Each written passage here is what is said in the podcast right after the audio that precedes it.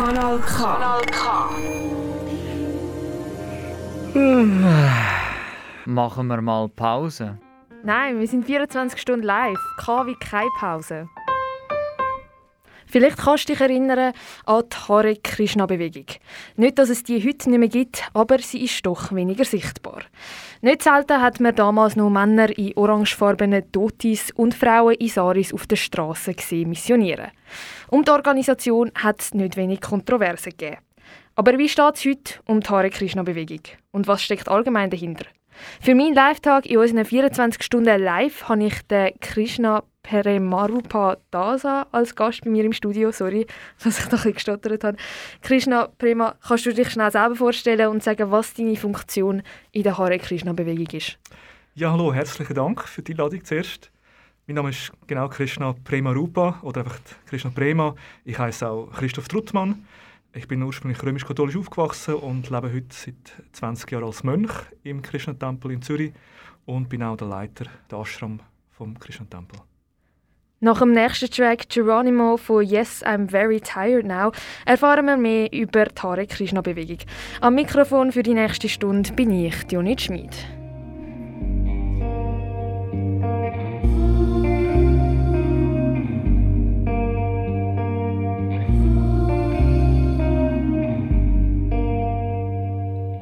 How many Sunday mornings are left for me?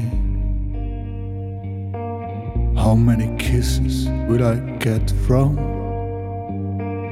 the hearts of my children? How much advice could I take from you and you? Maybe from you and how strong will our love be, even though it's deep?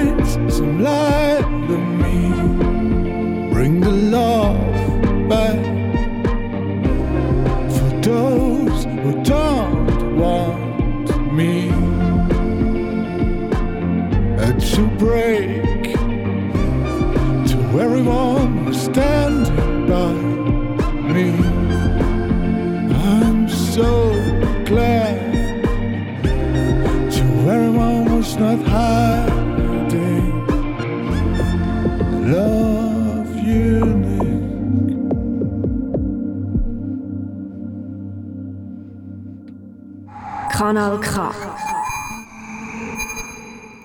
Du hörst 24 Stunden live die Ausbildungsredaktion KW keine Pause und ich mache einen Tag mit dem Krishna Prema mit dem Titel Woran glaubst du? Er ist Mönch im Krishna-Tempel, Leiter und für die Kommunikationsarbeit zuständig. Krishna Prema, die Meinungen über Hare Krishna gehen auseinander, aber viele wissen wohl kaum, was die Hare Krishna-Bewegung überhaupt ist. Online habe ich gelesen, dass der Ursprung in der Bhakti-Bewegung liegt, einer hinduistischen Strömung. wie unterscheidet sich die Hare Krishna-Bewegung genau von anderen hinduistischen Religion, Religionen oder Strömungen? Mhm. Ja, das ist richtig. Also der, äh, der Ursprung von der Hare Krishna-Bewegung die ist eigentlich zu finden im, ähm, im 15. Jahrhundert in einer Bhakti-Bewegung, einer Reformation vom Hinduismus. Und ähm, natürlich, Hinduismus ist auch ein sehr weiter Begriff, weil ähm, die Hindus selber bezeichnen sich eigentlich als Folger von Sanatan Dharma. Und das ist eigentlich eine ursprüngliche ewige Religion, wo man ähm, ja, verschiedene Götter kennt. Und der Hinduismus, wenn man es religionswissenschaftlich anschaut, ist ein Teil vom Hinduismus.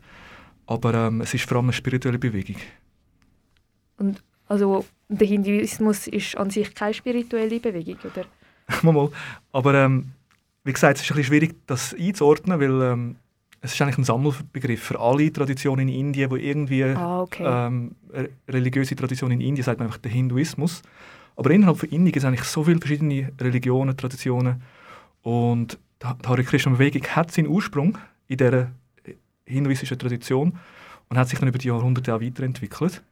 Und unsere, eigentlich unsere Grundlage, die wir ähm, lesen täglich aus der Bhagavad Gita zum Beispiel, die Hindu-Bibel, die ist rund 5000 Jahre alt und ähm, die Tradition selber ist im 15. Jahrhundert dann weiterentwickelt worden und in den 60er Jahren vom Gründer da in den Westen gebracht worden. Du hast vorhin gesagt, es sei eine Reformation gewesen. Kann man sagen, dass die Hare Krishna Bewegung eine, neuere Bewegung ist im Hinduismus? Ja, es ist damals Sri Chaitanya, das war ein Reformator im 15. Jahrhundert, also ein ähnlich wie die Reformier Reformation im, Christentum, wo eigentlich so ein den Hinduismus auf, aufgerissen hat vom, vom Kastensystem. Das heißt, gerade das Singen, das sind wir bekannt dafür, Singen von der heiligen Namen von Krishna, dass eben nicht nur die Priester, die Brahmanas dürfen die Mantras singen, sondern dass alle Menschen die Möglichkeit sollen haben, können die Gebete singen. Und er dann auf der Straße und hat die Gebet auf der Straße öffentlich gesungen. Und es ist damals schon, hat das schon zu, zu ähm, wie sagt man, ähm, Verwunderung geführt gehabt und ist dann in der Nachfolge weitergeführt worden bis, bis in die heutige Zeit. Aber das Kastensystem ist ja doch noch eine Realität in Indien. Das Kastensystem ist in den Köpfen der Menschen noch sehr stark da, ja. Äh, aber jetzt in unserer Tradition ähm, haben wir einerseits verstanden, das Kastensystem hat ursprünglich mal einen Sinn gehabt, aber leider ist es verwässert worden. Und ähm, Bhakti oder die Hingabe zu, zu Krishna ist eigentlich für jeden möglich, egal in welchem Kasten er lebt. Und auch egal von welcher Religion man ursprünglich kommt, weil es kommt, so, als, es kommt einem so vor, als wären sehr viele Konvertiten auch Teil von der Hare Krishna-Bewegung. Das ist richtig, ja. Und das Interessante ist, weil in der Essenz Bhakti heißt eigentlich äh, Hingabe oder Liebe zu Gott. Und Srila Prabhupada, der Gründer von der Hare Krishna-Bewegung, als er in den Westen kam, ist, ist er auch oft gefragt worden, ja, wieso sind Sie überhaupt da gekommen? Wir haben ja auch Religionen. Was können Sie jetzt Neues beitragen? Und Prabhupada hat oft gesagt, mir geht es darum, den Menschen wieder zu lernen, wie man Gott liebt. Oder wie man die Religion lebt, wie man Spiritualität wirklich praktiziert. Und der Aspekt von Bhakti, von Hingabe, den findet man eigentlich in allen Religionen. Also auch ein Christ, ein Muslim, ein Jude, der, der lebt auch Bhakti, wenn er Hingabe für Gott hat. Ähm, und im, im, Hinduismus oder in unserer Tradition wird das sehr stark betont, der Aspekt von der Hingabe zu Gott. Also er hat gar nicht unbedingt wollen, konkreten Hinduismus lernen oder seine Religion, sondern einfach die Hingabe, kann man das so sagen? Ja, das kann man so sagen. Ihm ist eigentlich darum gegangen, den Menschen zu helfen, ihr Bewusstsein zu erheben und ein Gottesbewusstsein zu entwickeln. Er hat oft gesagt, äh, unser, unser Glauben ist, dass man durch das Singen von der heiligen Namen von Gottes kann das Bewusstsein erheben Und wenn du bereits einen Namen von Gott hast, dann magst du den singen und wenn du keinen hast, kannst du unseren Namen von Gott, Krishna, annehmen. Aber er hat eigentlich recht ein, ähm, ja, ein universales Verständnis gehabt und nicht so ein ähm, Religion kann man verstehen als Konfession, als Glaubensbekenntnis oder als äh, eine spirituelle Praxis. Und sein Ansatz ist mehr die von der spirituellen Praxis gewesen. Was gibt es für Regeln in der Hare Krishna Bewegung? Ähm, die wichtigste Regel ist, sich immer an Krishna zu erinnern und Krishna nie zu vergessen. Also immer versuchen, immer Bewusstsein mit Gott zu sein und Gott nie zu vergessen. Das ist die wichtigste Regel. Und dann natürlich gibt es schon auch Regeln so im Alltag, wo einem soll helfen das Bewusstsein ähm, zu erheben oder auf spirituelle Dimension ausrichten. Und jetzt für mich als Mönch, wo ich im Kloster lebe, im Ashram, heißt es, dass ich, äh, ich lebe im Zölibat, ähm, also keine Form von Sexualität, ähm, keine Drogen, kein Alkohol, kein, auch kein Tabak und ähm, kein Glücksspiel und auch kein Fleisch, Fisch und Eier. Das sind jetzt für mich Regeln, die ich befolge, um einfach dann, ja, mein Bewusstsein ein reines Leben zu führen in dem Sinn. Wie ist der Kontakt zu gebürtigen Hinduisten? Haben ihr das auch viel im Tempel? Also hat es bei euch auch vor allem viele äh, Migranten auch? Oder ist es wirklich eher ähm, Schweizer, die bei euch im Tempel sind? Oder Europäer? Es ist gemischt, wir haben beides. Äh, wir haben äh, am Sonntag jeweils äh, am Mittag zuerst einen tamilischen Gottesdienst, wo die tamilischen Mitglieder bei uns feiern, weil der, der Christentempel in Zürich ist ähm, eigentlich einer der ersten Hindu-Tempel in der Schweiz gewesen und wo von Anfang an dann auch viel, vor allem Tamilen dann aus Sri Lanka, die in die Schweiz gekommen sind, eigentlich sehr dankbar sind, religiöses Daheim zu finden. Und da haben wir bis heute eine grosse Gemeinde. Die feiern dann zuerst in tamilischer Sprache, auch mit dem tamilischen Essen, das bisschen schärfer ist, bisschen mehr Chili drin als bei uns im Essen. Und dann am Nachmittag, um 4 Uhr, haben wir dann das Schweizer oder internationale Fest mit anderen. Aber bei uns ist es recht gemischt. Wir haben Tamilen, Inder, Schweizer und viele andere Nationalitäten. Und jetzt kann ich, hätte ich vielleicht am Anfang fragen wer ist eigentlich Krishna? das wäre vielleicht noch eine, eine, wichtige Frage. Genau, genau, Hare Krishna. Krishna, äh, Krishna ist ein ähm, also ist Gott, ähm, die höchste Persönlichkeit Gottes und ähm, es ist ein, ein, ein Sanskrit-Name von Gott. Und wir verstehen eigentlich, dass Gott ist einer. Es ist ein, einer der höchste oder der, einer, wo, wo es keinen zweiten gibt und der Ursprung vor allem. Und in verschiedenen Traditionen nennt man Gott unterschiedlich. Ob Jehova, Allah, Buddha, wir nennen ihn Govinda oder auch Purushottam oder eben Krishna. Und Krishna heißt der Allanziehende, Gott, der sehr anziehend wirkt. Und das ist keine spezifische Gottheit im Hinduismus? Wenn man jetzt im Hinduismus anschaut, dort gibt es natürlich so viele Gottheiten. Wir reden von rund 300 äh, oder 33 Millionen Götter im Hinduismus. Das kann man gar nicht okay. überschauen. Ähm, aber von der populärsten, wichtigsten Gottheit ist sicher Shiva und Vishnu äh, sind so die wichtigsten Gottheiten. Und ähm, Krishna wird oft als ein Avatar oder eine Inkarnation von, von Vishnu betrachtet. In unserem Verständnis ist Krishna eigentlich der Ursprung von allen Avatars und äh, ein Name von Gott. Aber das ist eben interessant, dass wir auch das Verständnis haben, dass ähm, so wie die Sonne ist eine Sonne. Äh, ein Inder sagt vielleicht Surya oder ein Engländer sagt the Sun und wir sagen die Sonne. Aber es ist immer die gleiche Sonne. So Gott ist Gott und wir mögen ihn Allah nennen oder Krishna, aber schlussendlich ist es die gleiche, das göttliche Wesen. Von allen? Von allen, ja. Also dass Allah eigentlich oder der christliche Gott die, also das gleiche ist wie jetzt Krishna? Das verstehen wir so, ja. Und so andere Gottheiten, eben wie Shiva, wo du vorher gesagt hast, spielen die auch eine wichtige Rolle in der ähm, sorry, Hare Krishna-Bewegung? Ja, die haben auch, haben auch, spielen auch eine wichtige Rolle. Das Interessante ist, dass im, innerhalb des Hinduismus gibt es halt auch theologisch, philosophisch sehr unterschiedliche äh, Verständnisse. Für gewisse ist Gott etwas Unpersönliches und wo all die verschiedenen Götter sind verschiedene Formen von dem Unpersönlichen wir haben jetzt ein, eher ein, eigentlich ein theistisches Verständnis. Ähm, aber Shiva ist auch ein, äh, eine mächtige Persönlichkeit, die ähm, auch in unseren heiligen Texten sehr oft äh, erwähnt wird und, und, eine wichtige Person ist in unserem Verständnis. Aber wir glauben, dass Vishnu oder über Krishna die höchste Gottheit ist und die anderen sind sogenannte Halbgötter, göttliche Wesen, die auch ihre Rollen haben. So wie ein König und seine Minister, die dann so ihre Aufgabenbereich besitzen. Und die, aber für die beten ihr dann auch? Ähm, unsere Hingabe und Aufmerksamkeit ist hauptsächlich Vishnu, Krishna gewidmet und die anderen Gottheiten wir respektieren. Ja. Und wie zeigen dir jetzt den Respekt? Zu, zu den anderen Gottheiten? Ja, zu den anderen Gottheiten. Oder wird der, oder?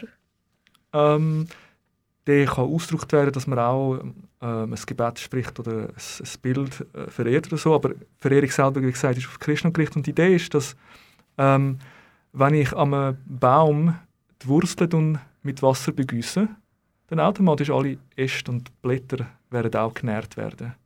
So ist nicht nötig, dass ich jedes einzelne Blatt bewässere, sondern die Wurzeln und alles wird bewässert. So ähnlich, wenn ich Krishna oder den Ursprung quasi meine Aufmerksamkeit, meine Hingabe schenke, dann automatisch alle anderen Gottheiten, alle anderen Menschen, alle sind zufriedengestellt. Das ist so ein die Idee.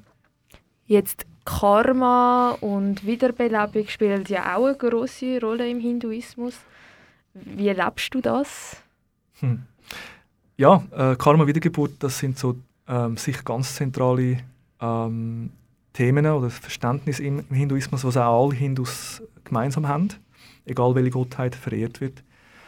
Und ähm, ich persönlich, das ist ein, etwas, was mich sehr fasziniert hat, auch mit dem Grund, wieso ich mich entschieden habe für diese Tradition, weil es öffnet einfach einen unglaublichen Horizont. Wenn du denkst, ich bin jetzt der Christoph Truttmann, 43 aus Zürich, dann ist es ein Verständnis. Aber wenn ich verstehe, dass ich eine ewige Seele bin, wo seit Tausenden von Leben durch unendliche viele Lebensformen hindurchgewandert bin und so viele Erfahrungen gemacht habe im Leben, dann gibt mir das eine andere Identität und ein anderes Verständnis vom, vom, vom Weltbild. Und das Gesetz von Karma hilft mir einfach zu verstehen, dass ich verantwortlich bin für meine Handlungen. Was immer ich erlebe, ist das Resultat von meinen eigenen Handlungen. Und darum kann ich niemandem ähm, den Finger zeigen oder dem Schuld geben, sondern ich selber bin verantwortlich für das, was, mir, was ich erfahre. Und das gibt mir auch eine gewisse Verantwortung in meinen Handlungen. Dass ich vorsichtig bin, wie handle ich, wie ich andere behandle, weil alles, was ich mache, kommt auf mich zurück. Und die beiden Gesetze von Karma, Reinkarnation, denke ich, sind ganz wertvoll auch für den Menschen in der westlichen, modernen Welt, weil es wird doch einiges ändern, wenn die Menschen ein bisschen mehr in die Richtung denken, glaube ich persönlich. Und du meinst auch, dass du Karma eigentlich wirklich so erfahren hast? Wir erfahren all Karma jeden Moment. Auf jeden Fall, ja. Wir haben bisher sehr viele Informationen über die Hare Krishna Bewegung bekommen, was die Hintergründe sind, wie sie angefangen hat, was für Regeln es gibt. Ähm, nach dem nächsten Track Bow Down Mister von Boy George gehen wir ein bisschen auf die Vergangenheit und mit ihrer verbundenen Kontroversen rund um die Hare Krishna Bewegung ein. Ähm, Krishna Prema, du hast de, das Lied ausgewählt. Kannst du schnell ein bisschen etwas darüber erzählen? Ja, für mich persönlich ist es ein Lied, das ich damals in meiner Findungszeit, sage ich mal, wo ich ähm, Krishna Wussi auch kennengelernt habe, ähm, sehr wichtig war. Es hat mir sehr viel Inspiration geschenkt. Es hat so eine schöne, frohe Lebensfreude durch das Lied aus. Und der Titel Bow Down Mister zeigt auch, dass der stolze, moderne, westliche Mensch auch mal ein bisschen Demut zeigen und verstehen, dass es höhere Mächte gibt, die das Leben beeinflussen. Und deshalb darf man sich auch mal bügen vor einer, von einer Gottheit wie Krishna. Und ähm, ja, das ist etwas, was, ich sehr, was mich immer sehr inspiriert hat. Dann hören wir das jetzt. Bow Down Mister vom Boy George.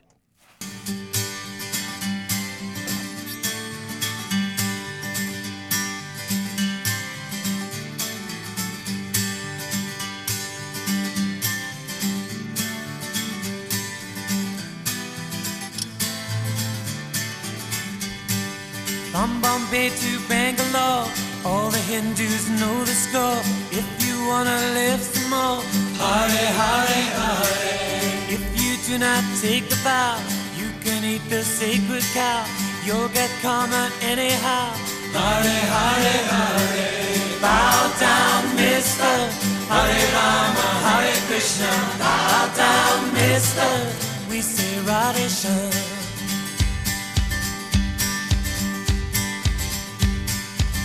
The right thing with your hands. Lay down on the pleasing sands. Whatever else your faith demands. Hare Hare Hare. From Bombay to Rajasthan. Mitai go Radhe Shyam. Hare Krishna Hare Ram. Hare Hare Hare. Bow down, Mister. Hare Rama Hare Krishna. Bow down, Mister. We say Radhe Shyam. Bow down, Mister.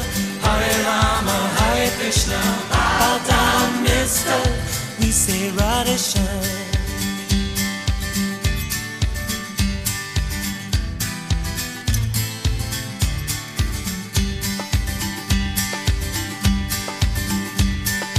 In the desert, Kashmir, paper Kankan in their hair. At the westerners they stare. Hare, hare, hare. Lean a T-lock on your brow. Like a lotus flower. It's time to check your karma now. Hare, hare, hare. Bow down, mister. Hare Rama, Hare Krishna. Bow down, mister. We say Radha Shyam.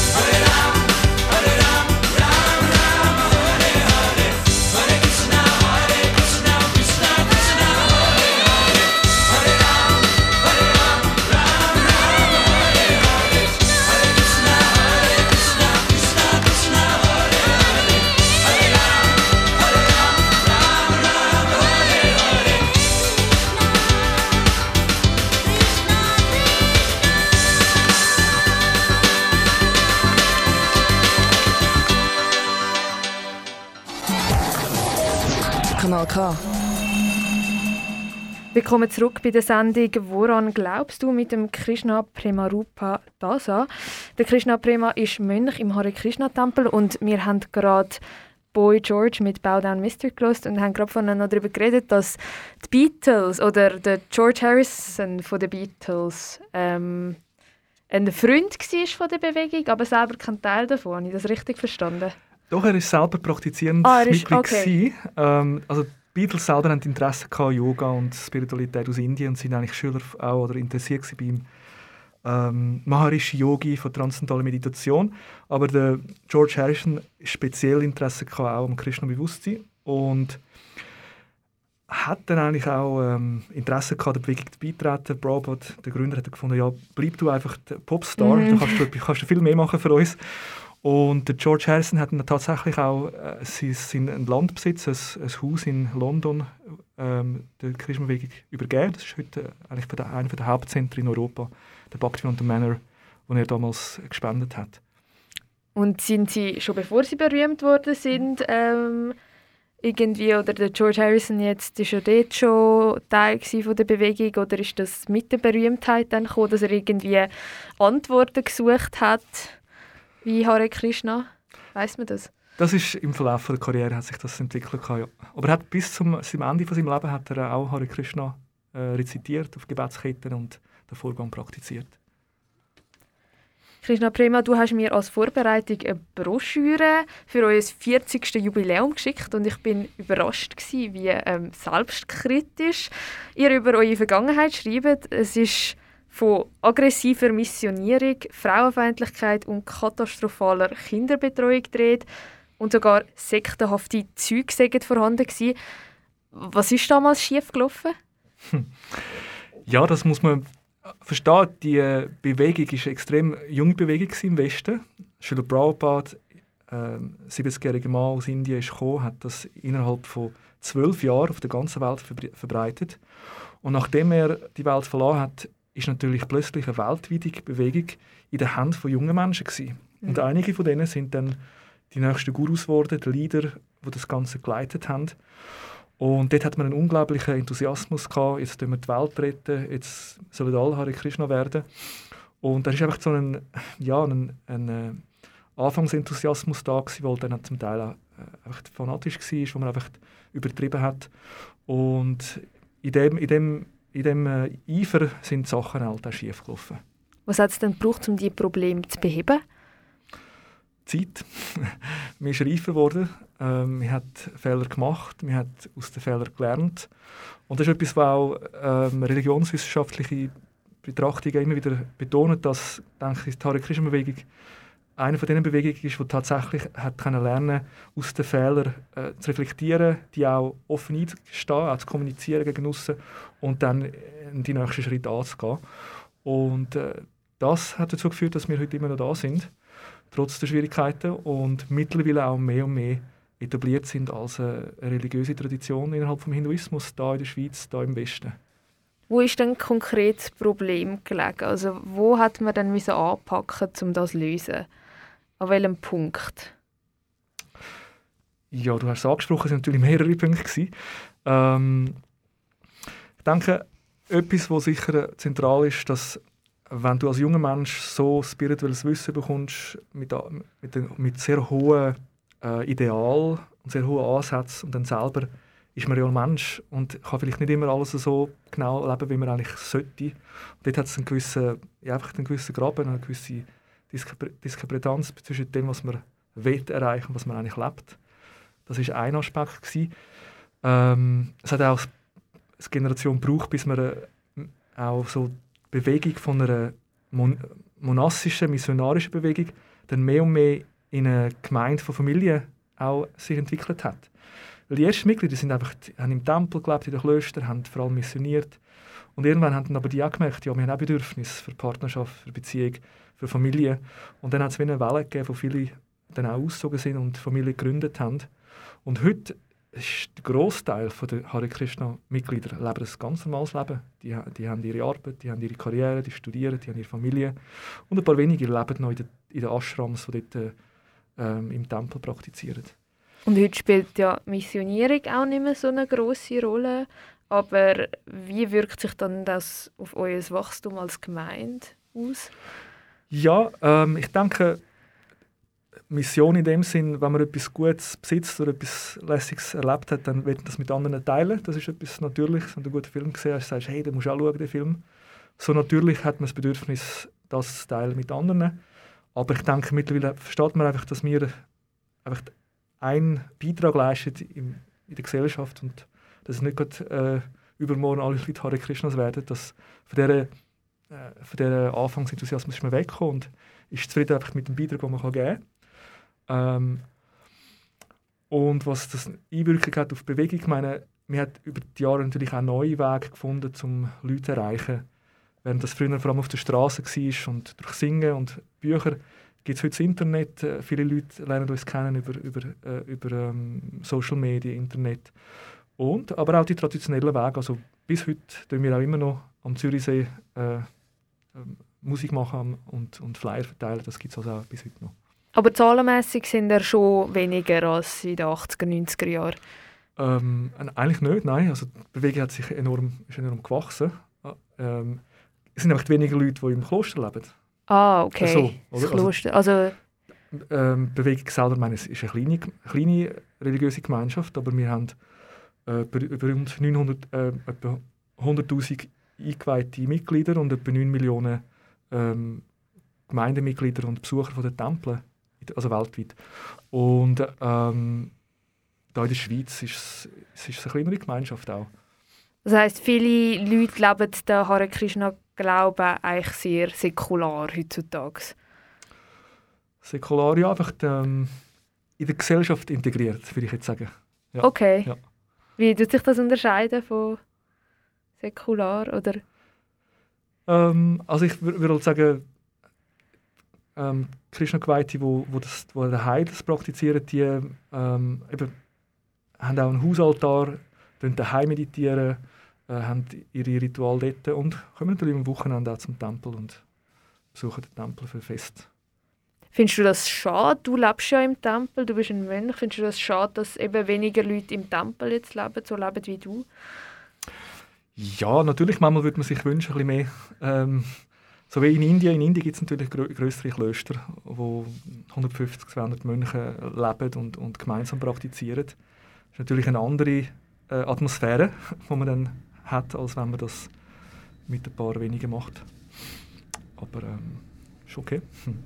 Wir sind da auch noch ein bisschen Pionier, auch heute noch, da im Westen mit dieser Art von Tradition. Gibt es heute noch irgendwelche Komplikationen innerhalb von der Organisation, die ihr noch am Lösen sind? Da gibt es sicher noch Themen, die auch ähm, wo immer noch zu Diskussionen führen. Das eine ist ähm, zum Teil mit äh, schwierigen Textstellen aus den Heiligen Schriften, das kennen andere Religionen auch. Mhm. Wie geht man mit dem um in der heutigen Zeit? Äh, was, ist, was kann man umsetzen heute und, und was muss man irgendwie anders betrachten? Dann die Rolle der Frau ist auch heute noch ein Thema. Ähm, im, Im alten Indien oder in der hinduistischen, vedischen Tradition, da gibt es ein recht traditionelles Bild von der Rolle der Frau und dann muss man halt schauen, wie weit ist das im Westen, wie weit muss man das anpassen. Und da hat es gerade letztes Jahr einen, einen wichtigen Schritt gegeben, wo also bis heute gibt bereits in der, in der Managementposition, in der Führung von der Institution gibt es Frauen, die auch führende Funktionen haben. Zum Beispiel mein Chef ist eine Frau in Deutschland, die die deutschsprachige Raum betreuen. Aber im letzten Jahr entschieden worden, dass auch Frauen die Rolle des Guru übernehmen können. Also der spirituelle Lehrer, dass jetzt auch möglich ist, dass es spirituelle Lehrerinnen gibt. Und das hat innerhalb der Bewegung auch zu vielen Diskussionen geführt. Und gerade in Indien haben das viele nicht so gut geheißen, aber es ist schlussendlich durchgesetzt worden und somit haben die Frauen auch die Möglichkeiten. Auch in Indien? Auch in Indien grundsätzlich, ja. Dort äh, gibt es zum Teil noch Möglichkeiten, dass das vor Ort dann ähm, muss man anpassen, aber grundsätzlich ist das möglich. In der Broschüre zum 40-Jahres-Jubiläum haben Mitglieder von anderen Religionen sich sehr positiv gegenüber der Hare Krishna-Bewegung geäußert. Ist das ein spezieller Schwerpunkt bei euch momentan, der interreligiöse Dialog? Ähm, ist es in den letzten bald 20 Jahren sicher gewesen. Also auch, auch früher schon hat es ähm, Personen in unserer Bewegung, die im Austausch waren aber es ist mehr und mehr ein Thema. Ich glaube, es ist auch gesellschaftlich. Oder? In den 80er Jahren, alles, was man nicht kennt hat, ist dann einfach schnell irgendwo in eine Ecke gedrängt worden. Und heutzutage hat man einfach gesellschaftlich auch ein anderes Verständnis, dass man irgendwie versucht, so eine Minderheit zu verstehen, in, in Austausch zu kommen. Und von unserer Seite ist es ein Interesse, um da auch den Hinduismus zu vertreten, um auch viele Misskonzepte und, und Missverständnisse auch vom Hinduismus allgemein, äh, dort ein bisschen zu helfen, das besseres Verständnis reinzubringen. Also man kann es auch mit der vielleicht eher schwierigen Vergangenheit von Hare Krishna in Verbindung bringen, dass die Bemühungen, um auch mit anderen Religionen... Das ist sicher, das ist, also das ähm, muss man abstreiten, ist sicher auch ein Aspekt davon. Aber es ist, denke ich, auch ein aufrichtig ernsthaftes ähm, Bedürfnis, im Austausch zu sein und das spüren die Leute auch. Also es ist, auch ich persönlich habe ja einen recht interreligiösen Hintergrund und es ist auch für mich persönlich einfach das Interesse. Ich finde das mega spannend, mit einem Rabbiner im Austausch zu sein oder mit von einem Muslim, äh, äh, von meinem Imam zu erfahren, wenn er seine, seine fünf Gebete am Tag spricht. Ich finde das spannend. Oder? Und das ist ein Austausch, der auf beiden Seiten sehr fruchtbar kann sein Genau über deinen Hintergrund reden wir dann gerade im nächsten Teil. Die Hare Krishna Bewegung hat eine recht grosse Entwicklung hinter sich. Heute ähm, hat sich vieles verbessert intern. Und bevor wir zum letzten Teil vom Tag kommen, hören wir Safe in Sound vom Orlando Weeks. Fuck you.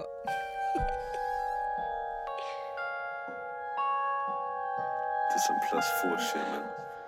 I know you're in love with Scooty.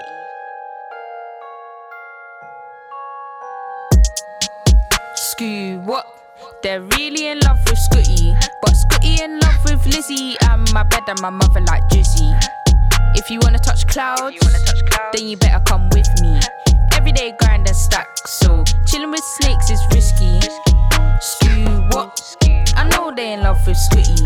But Scooty in love with Lizzie. And my bed and my mother like Jizzy. If you wanna touch clouds, then you better come with me. Everyday grind and stack, chilling with snakes is risky. I can't lie, man, I love my green. You could say that I'm real healthy.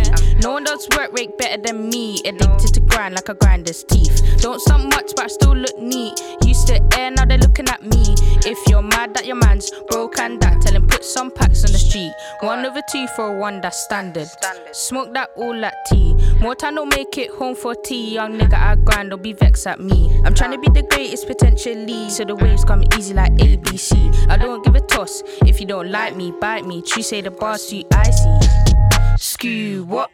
They're really in love with Scooty. But Scooty in love with Lizzie. And my bed and my mother like Drizzy. If you wanna touch clouds, then you better come with me. Everyday grind and stack. So chilling with snakes is risky. Skew, what? I know they in love with Scooty. But Scooty in love with Lizzie. And my bed and my mother like Drizzy. If you wanna touch clouds, then you better come with me. Everyday grind and stack. So chilling with snakes is risky. I just duppy the beat, then bill it.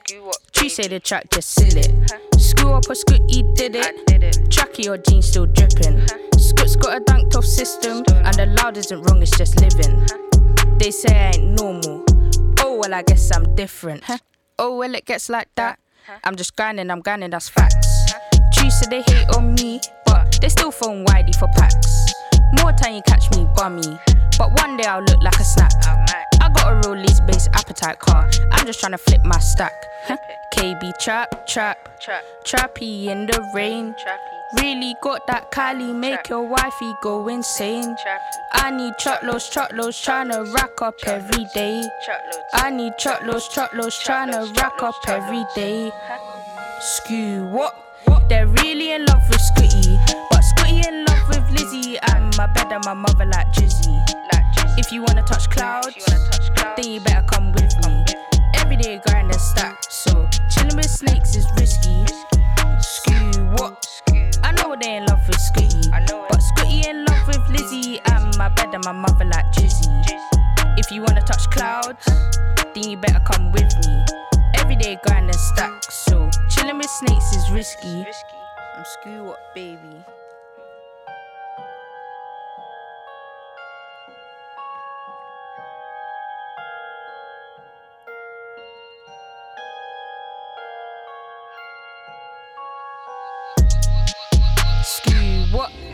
Kanal K. Das muss so. Du hast gerade Scoo Up von Scooty gelost. Ich habe vorhin den falschen Track angesagt, das tut mir leid. Aber wir kommen jetzt schon zum letzten Teil von der Sendung mit dem Titel Woran glaubst du? Mein Gast ist der Krishna Premarupa Dasa, ein Mönch im Hare Krishna Tempel. Wir haben jetzt viel über Hare Krishna als Organisation und über frühere Kritik an Hare Krishna geredet. Krishna Prema, du selber bist ja kein gebürtiger Hinduist, sondern kommst aus einer römisch-katholischen Familie. Was hat dich dazu bewogen, die Religion zu wechseln? Ja, ich bin eigentlich äh, als Kind aufgewachsen mit Religion auf eine natürliche Art und Weise. Mit den Brüdern zusammen haben wir ministriert in der Kirche mit diesen braunen Roben und äh, so aufgewachsen mit einem ja, natürlichen Verständnis für, für Gott. Ähm, später als Jugendlicher dann das Interesse ein bisschen verloren. Aber dann ähm, so mit 18, 19, mit 19 so plötzlich das Bedürfnis gehabt, gelebte Spiritualität zu erfahren. Und so nicht nur einfach, einfach den Glauben, sondern wirklich etwas zu erfahren. Und es war eigentlich der Buddhismus gewesen zuerst, der für mich dann so ein bisschen die Tür geöffnet hat für die Dimension. Weil ich es faszinierend gefunden, dass du einfach kannst hinsitzen unter einem Baum die Augen schliessen und im Inneren mehr Zufriedenheit zu finden, als du überhaupt im Äußeren kannst finden. Dass also Glück oder Zufriedenheit nicht etwas ist, was du dir erkaufst durch irgendwelche Konsumgüter, sondern dass es etwas ist, wo du in deinem Inneren, dass eine Bewusstseins, ja, Bewusstseinsstufen ist. Und das hat mich enorm fasziniert und das hat meine spirituelle Reise eigentlich wirklich angefangen. Ich bin auch in, in Burma, in Myanmar und habe buddhistische Mönche getroffen dort und Nonnen und wäre fast buddhistischer Mönch geworden. Ähm, aber ich denke, ich sage immer, meine katholischen Wurzeln sind nochmal hochgekommen und haben gefunden, nein, eigentlich suche ich ja nach einer Beziehung zu Gott. Weil an Gott glaube ich, habe ich immer schon geglaubt. Und der Buddhismus ist eine tolle Religion, ich habe immer noch Wertschätzung dafür und eine Faszination. Aber Gott spielt dort keine Rolle. Der Buddha zeigt den Weg aus dem Leid, aber ähm, über Gott wird dort nicht geredet. Und ich habe gemerkt, ich muss weiter. Und dann habe ich mich mit Hinduismus auseinandergesetzt, Bhagavad Gita gelesen, äh, die Hindu-Bibel kann man sagen, und das hat mich dann total gepackt. Und ich habe gespürt, das ist das, was ich gesucht habe. Und ähm, ja, habe dann Hare Krishna kennengelernt und für mich ist es dann wichtig gewesen, gerade in Indien das zu erfahren und darum habe ich mein erstes Jahr dann gerade in Indien im Ashram verbracht und dort mich können davon überzeugen, dass es eigentlich eine authentische Tradition ist. Aber in dem Fall hat die christliche Religion eigentlich immer noch, oder tut heute immer noch eigentlich eine wichtige Rolle spielen in deinem Leben. Es ist nicht, dass du das alles ganz losgelassen hast. Das ist richtig, ja. Ähm, wir haben am Anfang schon ein bisschen darüber geredet, über die universale Verständnis auch vom Hinduismus, über dem Sanatan Dharma, Mhm. dem, der ewigen Religion, dass Jesus hat schlussendlich auch Bhakti gelehrt. Okay. Nämlich lieb Gott vom ganzen Herzen und lieb die Nächsten wie dich selbst. Bhakti. Unser, unser Meister, der Prabhupada, ist mal gefragt worden, was denkst du von, von Jesus? Und er hat gesagt, he is our Guru. Ja, er ist unser Meister. Weil er hat auch Bhakti gelehrt. So in dem Verständnis ist Jesus immer noch in meinem Leben präsent. Aber die Praxis und, und mein Leben ist im hinduistischen Rahmen prägt. Also es muss sich eigentlich gar nicht unbedingt ausschliessen, quasi die beiden Religionen. Äh, gar nicht, nein. Was haben dann deine Eltern, deine Bekannten, deine Freunde dazu gesagt, wo du Also meine Mutter So. hat am Anfang schon gefunden, ja nein, wieso Buddha, wieso nicht Jesus? ja. Und dann später, wieso Krishna, wieso nicht Jesus? So für sie war es am Anfang schon ein bisschen schwierig. Gewesen. Und etwas sehr Fremdes alles, oder? Aber heute ist sie schon fast ein bisschen stolz, dass ihr Sohn einen, einen geistigen Weg geht und, und so vertieft ist in dem. So heute kann sie damit gut umgehen. Und sie praktizieren aber, also sie machen nicht mal mit oder so wie irgendwelchen Ähm, Gebeten. Nein, so weit. Also, ich habe auch schon äh, daheim mal ein bisschen Hare Krishna gesungen. Aber ähm, das ist okay, das muss auch nicht sein. Ähm, Im Freundeskreis gibt es gewisse Leute, die auch vielleicht mal im Tempel auf, Besuch sind, ein bisschen neugierig sind. Ähm, mit den Brüdern habe ich noch gute Kontakt, gute Beziehung. Dein Name ist ja Krishna Prema. Ähm, also es hat ja wie den, den Namen vom Gott drin. Ähm, ich finde das einfach noch irgendwie interessant, weil in den monotheistischen Religionen solltest du ja wie den Namen vom Gott nicht sagen in dem Sinn. Das ist ja ein guter Punkt. Ja. Ähm, wie ist das denn genau im Hinduismus? Das ist im Hinweis gleich. Darum heisst es zum Schluss vom Namen heisst Dasa. Okay, was heißt das? Das heisst Diener. Ah, Das ja. heißt, ich bin ein Diener von Krishna. Krishna ist der Name von von Gott, haben wir gesagt. Und dann Prema heißt ähm, die Liebe zu Gott. Und Rupa ist eine Verkörperung von der Liebe zu Gott. Und das bezieht sich auf Chaitanya, der goldige Avatar, wo das Singen vom heiligen Namen vom Hare Krishna Mantra eingeführt hat im 15. Jahrhundert. Und ich bin sein Diener, Dasa, der Diener von Chaitanya. Dann hast du ja noch deinen anderen Namen, mit dem wo du getauft worden bist. Genau, der steht dann im Pass drin, Christoph Truttmann. Und der, also den benutzt du eigentlich auch noch. Ja, so für die legalen Sachen natürlich. Ja. Und deine Eltern? Meine Mutter äh, sagt mir Christoph und manchmal aus Spass sagt sie auch Krishna Prema. Wieso hast du dich für Hare Krishna entschieden und wieso nicht für eine andere hinduistische Strömung? Ähm, was mich fasziniert hat jetzt bei der Hare Krishna Bewegung ist, dass einerseits das philosophisch, die philosophische Grundlage und ich denke, das ist etwas, wo die Hare Krishna Bewegung recht unterschätzt wird. Wir kennen sie einfach die, orangen Gewänder auf der Straße Hare Krishna singen, aber was dahinter steckt, was die Bücher, ein unglaublicher Schatz von, von Philosophie und Wissen, wo einfach ähm, sehr viel einfach meine Fragen beantwortet haben, wo mir sehr ein, eine gute Grundlage gegeben hat für mein Verständnis von der Welt. Und das ist das, was mich am meisten fasziniert hat. Und als zweites, oder vielleicht gerade gleich wichtig, ist auch Menschen, die das Wissen leben. Weil das eine ist das Buchwissen, das andere sind Verwirklichungen. Wenn das, was man liest, selber auch im Leben umsetzt. Und speziell in Indien, durch den Kontakt mit Menschen, mit Älteren, mit sogenannten Sadhus oder Heiligen, bin ich dann einfach überzeugt worden, dass so möchte ich werden. Oder? Wenn, wenn ein Mensch sein Leben so ausrichtet und so, so wunderbare Eigenschaften entwickelt und äh, so eine Ausstrahlung hat, so möchte ich auch werden. Und durch den Kontakt mit diesen Sadhus, mit diesen äh, fortgeschrittenen Spiritualisten, ist bei mir der Wunsch entstanden, selber auch so einen Weg zu gehen. Also du hast quasi deine ähm, Antworten im Hinduismus gefunden. Hast du zuerst auch noch in anderen Religionen geschaut? Also jetzt abgesehen vom Buddhismus, vielleicht auch in monotheistischen Religionen, anderen? Ähm, also ich habe im Christentum selber habe ich auch noch mal ein bisschen reingeschaut. Äh, bin zum Beispiel im ICF mal reinschauen und äh, habe sehr schnell gedacht, ja mal schauen, vielleicht gibt es in den christlichen Kreis auch etwas, wo ich mich... Aber das, was ich gesucht habe, äh, für mich ist schnell klar gewesen, ähm, Reinkarnation, äh, Wiedergeburt, das ist, ist für mich eine Realität, die sehr greifbare Realität ist. Und wenn das kein Thema ist, dann wird es schwierig für mich. Und auch Vegetarismus, dass man einfach Ahimsa, Gewaltlosigkeit, dass man kein Fleisch isst. Das ist für mich auch eine Grundlage für spirituelles Leben. wenn ich mit Menschen zusammen bin, die dann das nicht kein Verständnis für das haben, dann merke ich, brauche ich eine andere Gemeinschaft, die das auch unterstützt, das Verständnis. Und darum ist dann Hinduismus für mich schon der, der richtige Ort gewesen. Und speziell jetzt das Christenbewusstsein. Das ist jetzt ja doch ein, ein recht ein krasser Kontrast zum Christentum. Wie lange also, wie lang ist der Prozess gegangen, dass du dich dort eingelebt hast und dass du gefunden hast, ja, das ist, das ist etwas für mich?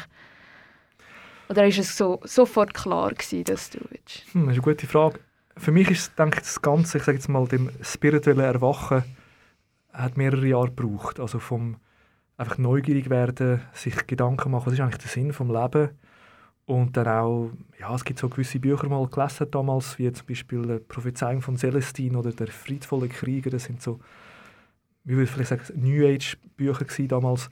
Aber das sind alles wichtige Schritte um das Bewusstsein ein bisschen zu öffnen und ein bisschen mehr zu verstehen, was eigentlich tiefere Sinn vom Leben ist. Und das war sicher ein Prozess. Gewesen. Und Krishna habe ich eigentlich schon bald einmal äh, kennengelernt. Aber ich habe das Gefühl, gehabt, Beziehung zu Gott ist so etwas Persönliches. Ich will mich nicht irgendwo anschliessen an einer Gruppe und dann gleich aussehen wie alle anderen mit dem gleichen Gewand. Ich möchte meinen, meinen eigenen Weg gehen. Und das hat mich lange davon abgehalten, irgendwo beizutreten. Und irgendwann habe ich gemerkt, halt, eigentlich ist es ja schön, mit Menschen auszuschauen, die, das gleiche Verständnis haben. Und Gemeinschaft ist etwas Wichtiges. Ähm, Gemeinschaft prägt sehr stark. Mit, mit den Menschen, die ich zusammen bin, nehme ich die entsprechenden Eigenschaften an. Darum ist es wichtig, dass man sich überlegt, mit wem ich mich äh, umgehe. Und ähm, da habe ich schnell gemerkt, das Leben im Ashram mit Gleichgesinnten ist etwas sehr Wertvolles. Und schlussendlich habe ich mich dann eben entschieden, auch das mal auszuprobieren und habe in Indien gelebt. Dort, äh, Vertrauen gefunden und dann zurück in die Schweiz gekommen. Wie hast du deinen eigenen Weg, wie du jetzt gerade vorhin gesagt hast, zuerst mal gelebt? Wie hast du das umgesetzt? ähm, ja, das ist natürlich eine Mischung zwischen ähm, New Age, Esoterik, äh, Spiritualität, Religion, ähm, Psychedelic Trance, Goa-Partys und Tanzen und, und das ist eine, ist eine Mischung von verschiedenen Sachen äh, es war ein Such. Man hat gesucht. Und, und, ähm, was für mich auch faszinierend war, als ich zuerst mal in war, sobald ich in Indien war, habe ich gewusst, ich bin daheim. Es war für mich so klar, gewesen, das ist meine Heimat. Wenn wir reden von Kulturschock. Ich hatte einen Kulturschock, als ich zurückgekommen bin in die mhm. Schweiz. Ich habe mich dann so daheim gefühlt. Und das ist für mich irgendwo, natürlich, ich glaube, Wiedergeburt, für mich ist klar, dass ich im vergangenen Leben in Indien gelebt habe. Und deshalb jetzt ganz spontan mich zu dieser Tradition angezogen fühle, weil es ist eine Erinnerung aus vergangenen Leben. Und in dem Sinn mache ich einfach etwas weiter, wo ich früher bereits angefangen habe. Und früher kann man sagen, du bist ein bisschen eigentlich in der Hippie-Szene unterwegs gewesen. Das klingt ein bisschen so. Ja, wenn man das so will, äh, bezeichnen wahrscheinlich schon. Ja, ja, so ein bisschen in dieser, äh, ich meine, ganz früher habe ich auch andere Sachen, Heavy Metal und alles Mögliche gelost, aber es war schon eine Phase, gewesen, wo ich so ein bisschen als Goan oder Hippie unterwegs war. Ja. ja, wir kommen eigentlich jetzt dann schon zum Schluss und es ist wahrscheinlich schon aufgekommen, aber ich muss die Frage doch noch konkret stellen, so ganz banal. An was glaubst du? An was glaube ich? Ja, wir haben natürlich einiges schon angesprochen, aber ich glaube, dass ähm, wir alle ursprünglich ein, also von göttlicher Natur sind, dass wir alles Bewusstsein haben voller Liebe und, und Gottesbewusstsein dass das Bewusstsein aber momentan ein bisschen bedeckt ist, aufgrund von unseren egoistischen Bedürfnissen und, und Eigenschaften. Und dass durch ähm, Berührung mit der Spiritualität das wieder kann wieder erweckt werden Und in unserer Tradition ist es vor allem ein Mantra singen, das Wiederholen von den Namen von Gottes. Der Hare Krishna, Hare Krishna, Krishna Krishna, Hare Hare, Hare Rama, Hare Rama, Rama Rama, Hare Hare. Durch das Wiederholen von dieser Klangschwingung kann man in Berührung treten mit dem Göttlichen und dadurch ähm, das ursprüngliche Bewusstsein wieder zu erwecken. Und wenn wir schon angesprochen haben, äh, das ist ein universales Prinzip, das auch in anderen Traditionen man auch kennt. Und was ich auch daran glaube, ist, dass jeder Mensch hat ein Dharma. Also wir haben ein, Svada, ein Sanatan Dharma, das heißt ein ewiges Dharma, das heißt eben die Verbindung zu Gott zu suchen. Wir haben aber auch ein persönliches, individuelles Dharma. Dharma heißt in dem Sinne auch Lebensaufgabe. Also jeder von uns hat seine Aufgabe in dem Leben und es ist total wichtig, dass man versucht zu verstehen, was ist, für was bin ich bestimmt. Und dann geht es darum, das zu erkennen, auch anzunehmen, weil es nicht immer einfach und dann das auch zu leben. Und dann kann man glücklich werden, wenn man seiner eigenen Natur entsprechend im Leben tätig ist. Und daran da, da, glaube ich auch sehr. Und wenn das in Verbindung ist noch mit dem Gottesbewusstsein, dann kann man im Leben sehr viel erreichen und auch die innere Zufriedenheit tatsächlich finden.